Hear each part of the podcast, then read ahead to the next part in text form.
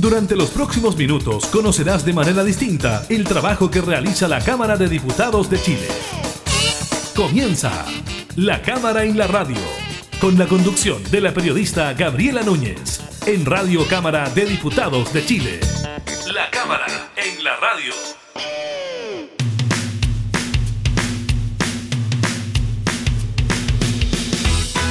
Hola, ¿qué tal? ¿Cómo están? Bienvenidas y bienvenidos a un nuevo programa de la Cámara en la Radio. Estamos junto a ustedes entregando, como siempre, información legislativa temas eh, de actualidad. En esta oportunidad estaremos conversando con la diputada Marcela Hernando sobre la reforma constitucional que aplaza las elecciones del mes de abril. Les contamos también del último balance del MinSal por casos COVID-19, de las cifras de empleo para el trimestre diciembre-febrero y de los cambios que trae la operación Renta 2021. Iniciamos la cámara en la radio.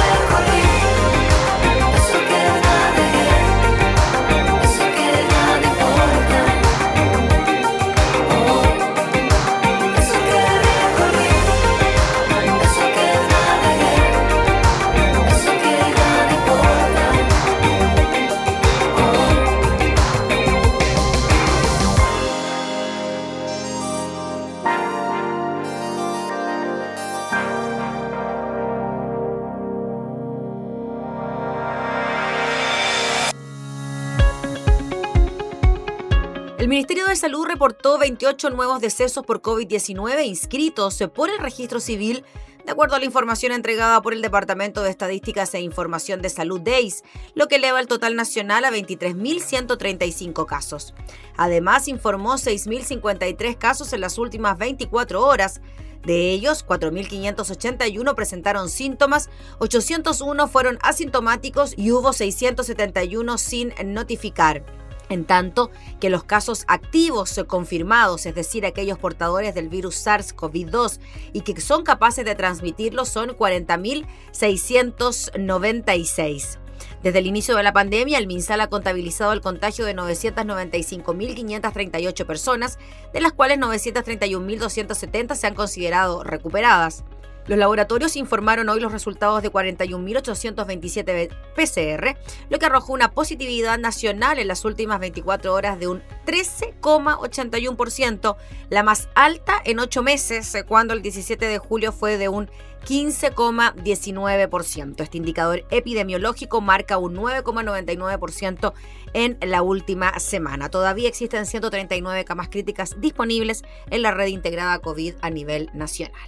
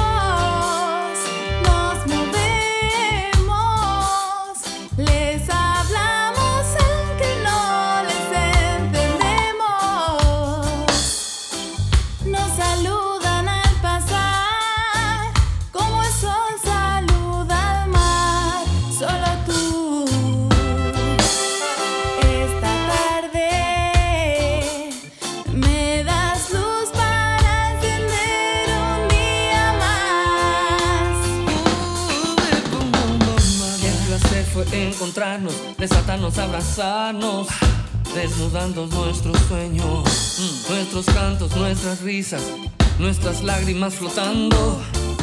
Oh, oh, oh. Oye, gata de ojos verdes, mm, mi amor, mi compañera, que me ilumina los días, por eso vivo cantando, para encontrar tu sonrisa. Linda señorita, tú eres mi única razón. Mami baila con frenesí y dulzura.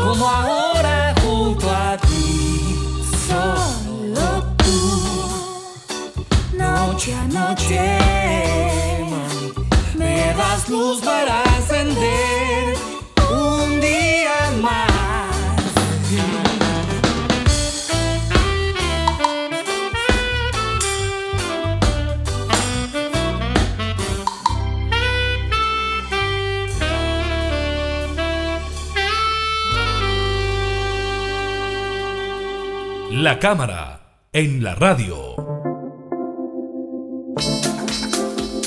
Durante estos días, tanto en la Cámara de Diputadas y Diputados como en el Senado, se tramita una reforma constitucional que pretende aplazar las elecciones de abril para el 15 y 16 de mayo. Ya esto fue aprobado en las Comisiones Unidas de Gobierno Interior y de Constitución, Legislación y Justicia. Vamos a conversar con una de las diputadas integrantes de la Comisión de Gobierno Interior, Marcela Hernando. ¿Cómo está, diputada? Muchas gracias por recibirnos. Hola, buenos días, Gabriela. Un gusto saludarte. Un gusto conversar con usted, diputada.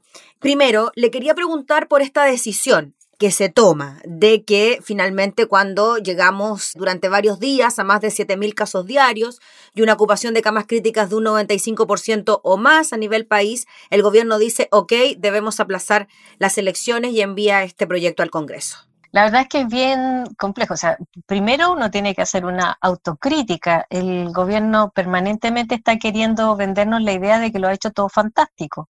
Pero si fuera así, no estaríamos en estas condiciones y es algo que venimos advirtiendo varios desde el año pasado, incluso desde el tiempo que estaba el ministro Mañalich. Y vuelvo a insistir en algo eh, de lo que estoy convencida por mi formación, formación eh, en la Academia de Guerra y en Israel respecto al manejo de catástrofe. Cuando tú tomas decisiones las primeras semanas, dejas marcado el cómo va a ser la conducta, a menos que eh, de en 180 grados en la mitad. Y aquí no ocurrió ese giro. Por lo tanto, eh, nosotros hemos, eh, como país, digamos, tomado la opción que se enferme la gente y trazar poco, de esa manera ir adquiriendo inmunidad. Eso fue una decisión que se tomó a inicios de la pandemia eh, y que nos tienen dentro de los países que más mortalidad y letalidad eh, tenemos por esta causa. yo creo que hoy día ya nadie es capaz de defender el tema de la inmunidad de rebaño, pero de todas maneras eh, como no tenemos a toda la gente inmunizada y falta mucho para que se vacune eh, con las dos dosis, el 80% de la población, entonces, eh, claro, se, estamos teniendo 7.000 casos diarios y eh, como los adultos mayores fueron vacunados primero, ahora estamos teniendo enfermos cada vez más jóvenes y que se complican. Entonces, en ese contexto, claro, los expertos dicen, no se puede ir a votar en estas condiciones. Y, ok, o sea, ¿quién se va a oponer a una recomendación de esa naturaleza? Pero eh, aquí hay un, un tema de decisión sanitaria que no hemos visto eh, con, eh, con eh, la, el liderazgo que se requiere. hemos visto más bien que algunas decisiones criterio económico o de seguridad, pero no necesariamente desde el punto de vista sanitario. Entonces, sí, hay que postergarla, pero hasta qué Y el ministro nos dice que el 15 y 16 no es una idea de él. Así como postergarlo hasta el 15 y 16 de mayo no es una decisión en la que él haya influido. Eh, y eso lo dice claramente en su intervención. Yo tuiteé incluso las imágenes de él diciendo esta frase que te estoy diciendo. Em, y, e indica eh, que esta es una decisión que parece que se tomó porque ese día eh, había una otra elección.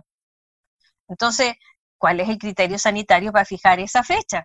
Y cuando tú les preguntas a los expertos, lo dijeron tanto la doctora Siche, como lo dijo el ministro, como lo dijo el eh, doctor Canals en la comisión, es que no sabemos si en un mes más vamos a estar igual o peor. Entonces, es estar contra la espalda la, pared de que hay que postergarla, pero la fecha para cuál postergarla no está muy clara. Entonces, cuando a eso tú le sumas que muchos de los criterios discutidos ayer en la comisión eh, tienen que ver con si se mantiene o no se mantiene la campaña política, la verdad es que uno más se cuestiona el que esto sea verdaderamente con criterio sanitario, porque cómo se entiende que algunos quieran mantener a los brigadistas en la calle durante todo este periodo que se posterga la elección. en circunstancias que estamos tratando de que circule menos gente. Entonces, eh, claro, esas contradicciones son las que nos tienen bastante complicados. Mm. Diputada, bueno, el argumento que se da desde el gobierno de que para esa fecha va a haber un número mayor de personas vacunadas con la segunda dosis y también con la primera dosis, y eso habría o generaría quizás una disminución de los casos que tenemos diario y también de las personas que se agravan con esta enfermedad y que finalmente son las que ocupan las camas críticas en términos generales suena bien bonito eso, pero el doctor Canals mostró los gráficos y tú tienes las curvas que son relativamente paralelas en el tiempo, en la cual puedes poner la población vacunada con una sola dosis, la, gente con, vacunada con dos dosis y la gente que ya está inmune, que son los que la han recibido y que es un mes después de que recibieron las dos y ahí se consideran inmunes. Y en este minuto estamos en un porcentaje muy bajito de esas personas realmente inmunes. Y eh, nos queda mucho, eh, pero a través de esa proyección uno podría decir, mira, va a haber tantos inmunes aproximadamente en tal fecha, no tantos vacunados sino que tantos inmunes. Recuerda tú el caso de Tomás Vidiela, que todo el mundo se preguntaba, bueno, ¿y por qué se murió si él ya estaba vacunado?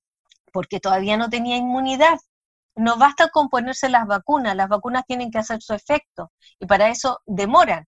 Cuando tú mides la inmunidad los primeros días después de la vacunación, a la semana después o a las dos semanas después, la inmunidad es baja, es un porcentaje bajo. Pero si esperas un mes, se eleva harto. Entonces, eh, en ese contexto, claro, para, para mí como médico, te digo, sería muchísimo más claro si me dijeran, mira, se estima que el 80% de la gente está inmune a fines de junio. Entonces se postergan las elecciones hasta fines de junio. ¿Te fija? ¿Y por qué cree usted, diputada, que se tomó esa fecha considerando, bueno, usted también me plantea junio, pero son meses bien crudos en materia de climática, por decirlo de alguna manera, estamos atravesando el invierno. Absolutamente. Y eventualmente pueden haber otras enfermedades respiratorias.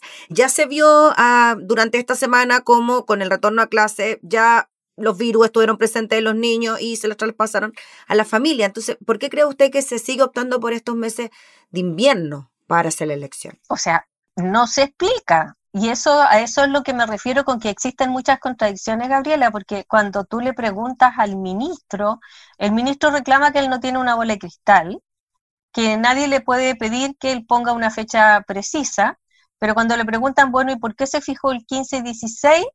Él dice, yo no tuve que ver con esa fecha, eh, no son mis atribuciones, eso contestó el ministro de Salud. Eso contestó. Mm. Ve la grabación. Mm. Y contestó además que eh, esto era una decisión que se había tomado, parece que, mm. porque ese día había otra elección, la de gobernadores, la segunda vuelta. Diputada, en cuanto a que durante este mes y algo más, ¿no? Que va a faltar para la posible realización eh, de esta elección, el 15 y 16 de mayo. Para que las cuarentenas resulten y la gente se quede efectivamente en su casa, las ayudas deben ser lo suficientemente contundentes. ¿Qué pasa con ese lado también? Desde el gobierno se dijo que no quería un chantaje por parte de la oposición cuando se decía, ok, aplacemos las elecciones, pero dejemos a la gente en su casa y entreguemos la ayuda correspondiente. ¿Se consiguió algo de eso? Eso se está discutiendo en el Senado, en la Comisión de Hacienda del Senado. Y entendemos que han avanzado en términos de que el ingreso familiar de emergencia, porque ellos se han negado a, cambiarle el nombre por una razón política, entiendo yo, nunca van a querer llamarle sueldo eh, de emergencia, digamos, o, ingreso familiar de emergencia eh, a todo evento. Está llegando al 80% en la negociación y eh, sin requisitos previos. Así es que estaría acercándose a lo que nosotros recomendamos. ahora, si tú me preguntas a mí, eh, nosotros vamos a trabajar en la Cámara por seguir avanzando con el tercer retiro eh, de fondos de AFP, porque eh, aún creemos que esta, este aporte, este ingreso familiar, no le llega a los independientes, a todas las personas que tienen comercio informal, y es una gran cantidad de personas. Mm. Diputada, en cuanto a lo que pueda ocurrir con lo que falta de ahora en adelante para las elecciones. ¿Qué cree usted que debería pasar para que efectivamente las elecciones puedan hacerse entre el 15 y el 16 de mayo? O sea, debería haber medidas concretas. Hoy día Nueva Zelanda eh, está anunciando algunos cambios constitucionales bien importantes a propósito de ingresos de las personas y eh, de cobro de impuestos y redistribuciones. Eh, también hay anuncios bastante severos respecto de extremar medidas de eh, de algunos países que además están mucho más adelantados que nosotros en tiempo, en tiempo porque eh, ya están viendo eh, por avanzado varios meses y se cierran fronteras, se es estricto con algunas medidas. eso es lo que nos espera, un paquete de medidas sanitarias que diga efectivamente eh, cómo, eh, por ejemplo, a mí no me cabe en la cabeza que no podamos ser capaces eh, de vacunar los fines de semana o en horario continuado y aumentar la celeridad, a pesar de lo bien que lo han hecho los equipos de atención primaria y hay que reconocérselo. La razón que da el doctor Paris es que eh, no se puede hacer trabajar a la gente de atención primaria sábados y domingos. Ya, ok, si ese es el problema, contratemos más gente para que trabaje sábados y domingos. Eh, hay médicos jubilados, enfermeras jubiladas que perfectamente pueden eh, hacer esa tarea y a lo mejor estarían en condiciones de hacerlo. pero para eso se requieren recursos y nosotros estamos disponibles para aprobar eso. Cuando se habla de estos recursos para aprobar quizás ese tipo de ayudas que también vayan de la mano con restricciones en el ámbito sanitario, por eso es necesario el tercer retiro, diputada, porque de todas maneras no da abasto, no daría abasto esta ayuda.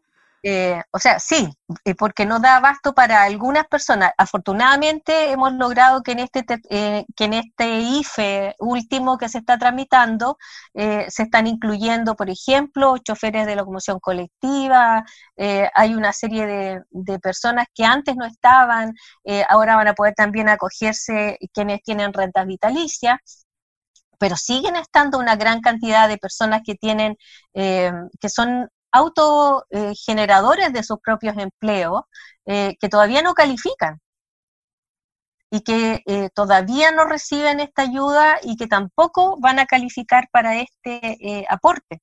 Y pensando en ellos es que estamos insistiendo en este tercer retiro.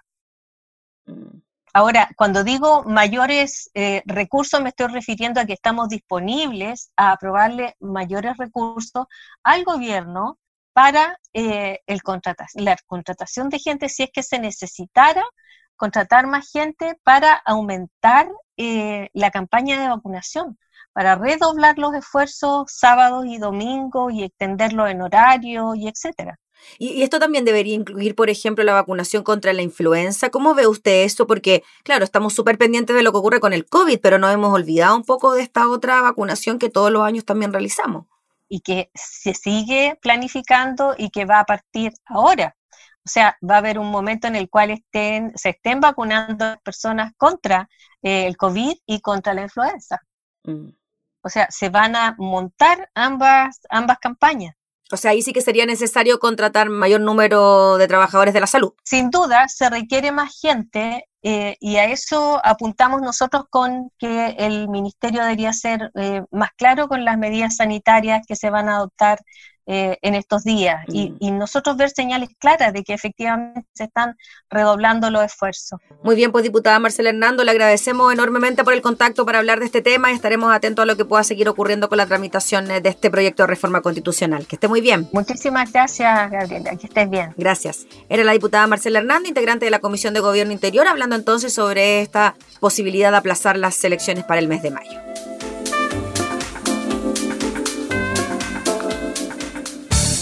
Estás escuchando La Cámara en la Radio, con la conducción de la periodista Gabriela Núñez.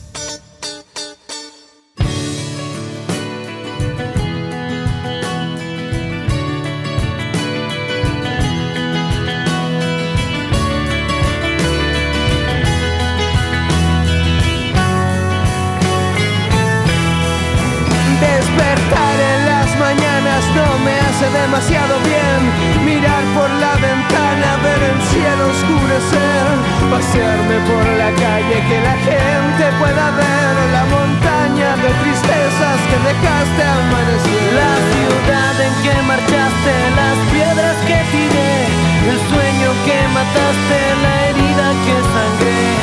Odié los uniformes, los verdugos de cuartel. La lucha lleva cuesta la esperanza del atardecer.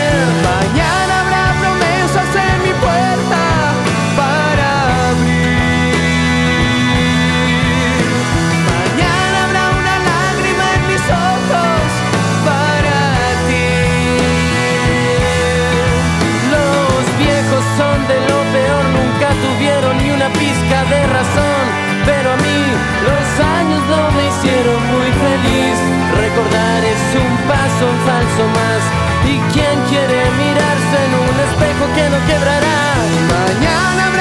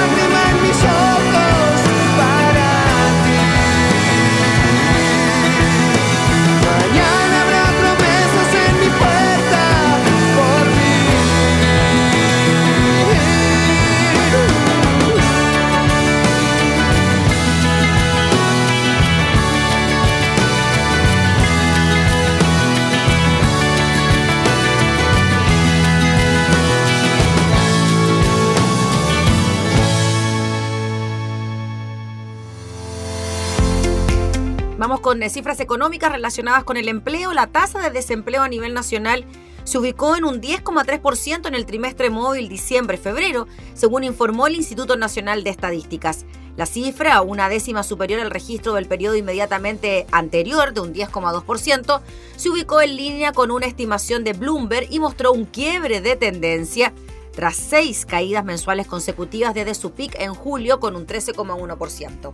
Según la directora del INE, Sandra Quijada, el motivo del aumento en el desempleo se debe a que más personas entraron a la fuerza de trabajo y superaron a los ocupados.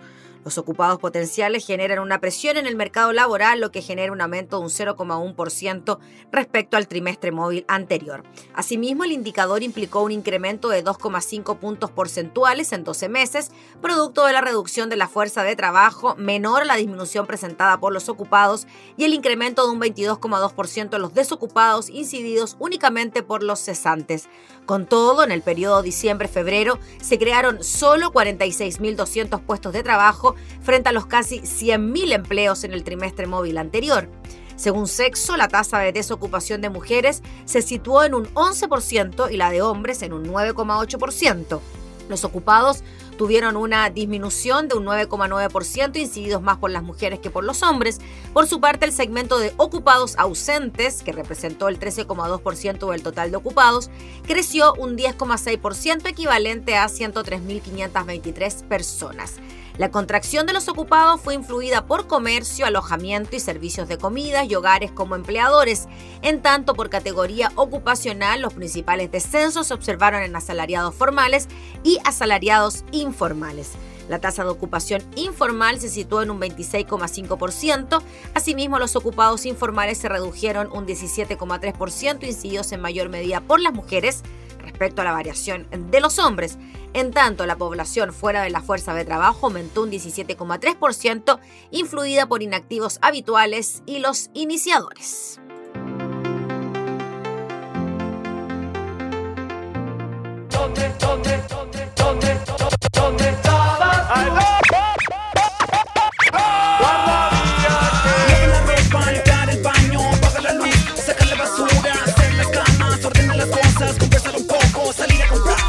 flutuando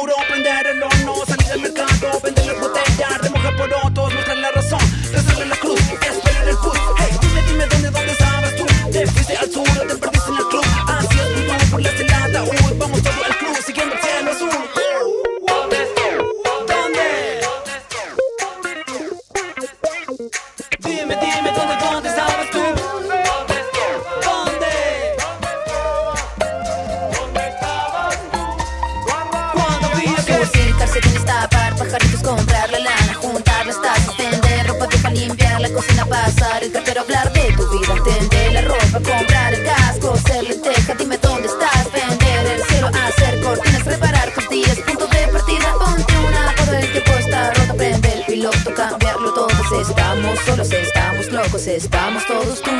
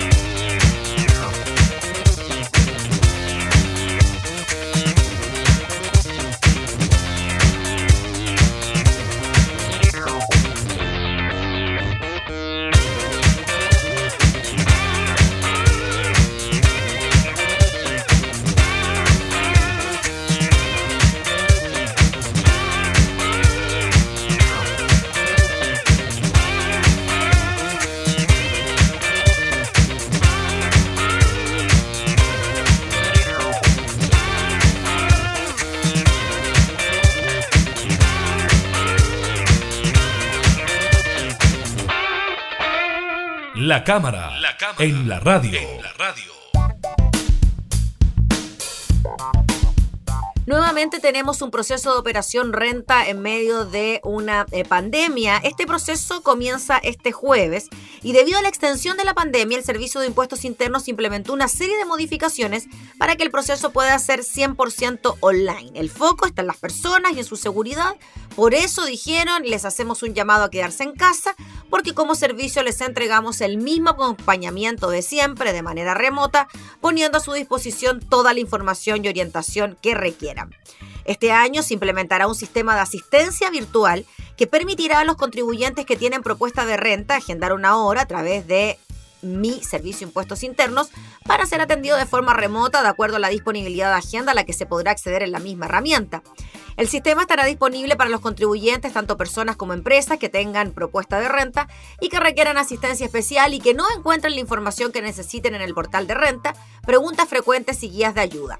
Para reforzar el acceso a la información, este año se ha puesto a disposición de los contribuyentes nuevas herramientas de autoaprendizaje como un curso de e-learning para personas y también charlas sobre regímenes tributarios para empresas que permiten acceder a ejercicios prácticos de acuerdo al régimen tributario en el que se encuentren inscritos.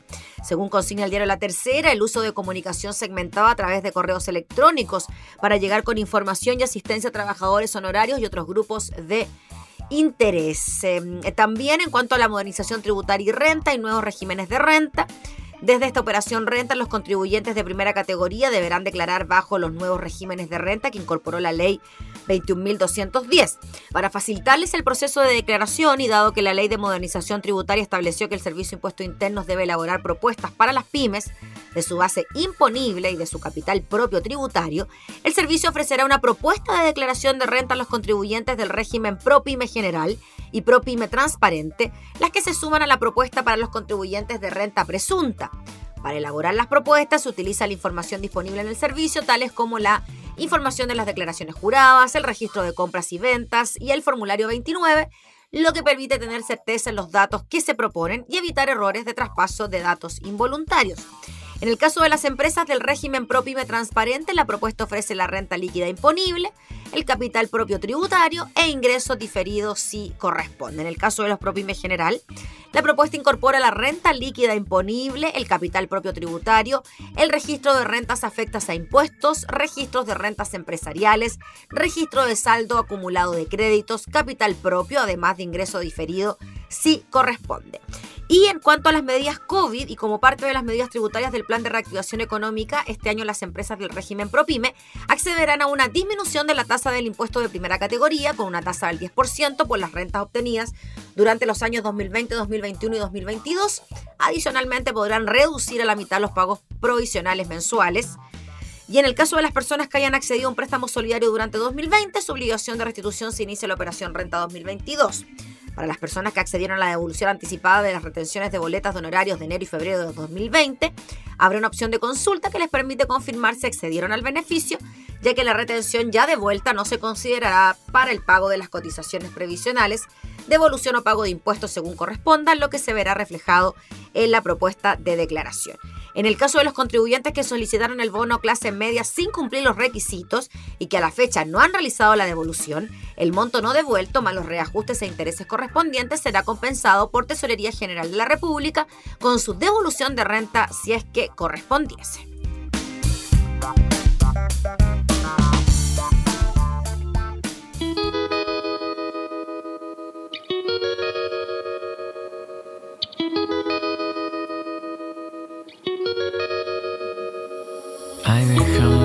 Te cuente, morena, cosa más buena que hay por la arena. Y déjame que te diga, morena, cosa más buena, hay una sirena. Ay, déjame que te cuente, morena, cosa más buena que hay por la arena. Y déjame que te diga, morena. Hay sol, calor, verano, playa y estás tú tendiendo la toalla en mí. Al sol, calor, verano, playa y estás tú.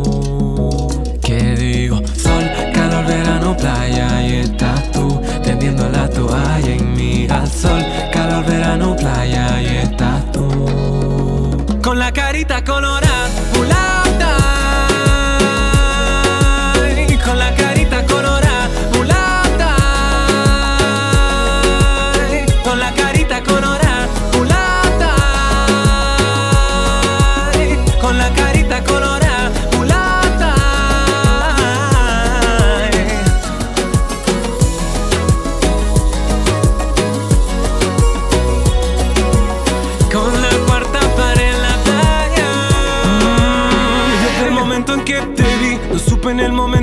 que te conocí. Todo ese booty fruit lo quisiera para mí. Baby, si lo permite, yo te puedo hacer feliz.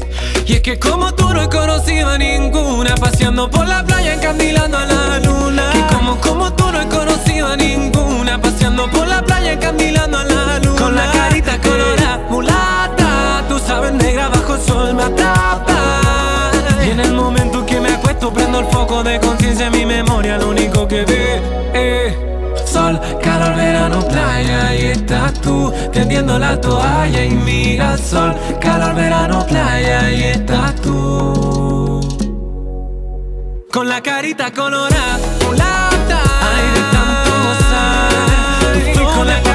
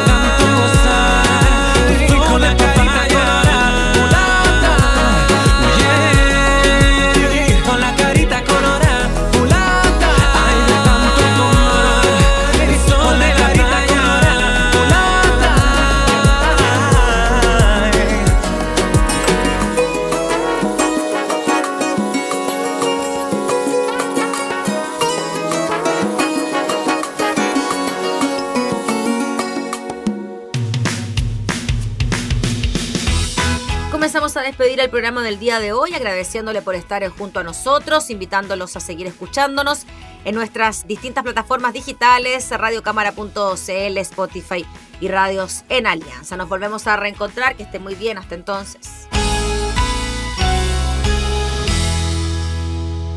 Hemos presentado La Cámara y la Radio. Una mirada amena a la agenda de trabajo de los diputados. La Cámara en la Radio, con la conducción de la periodista Gabriela Núñez. Información, música y actualidad en Radio Cámara de Diputados de Chile, acercando las leyes.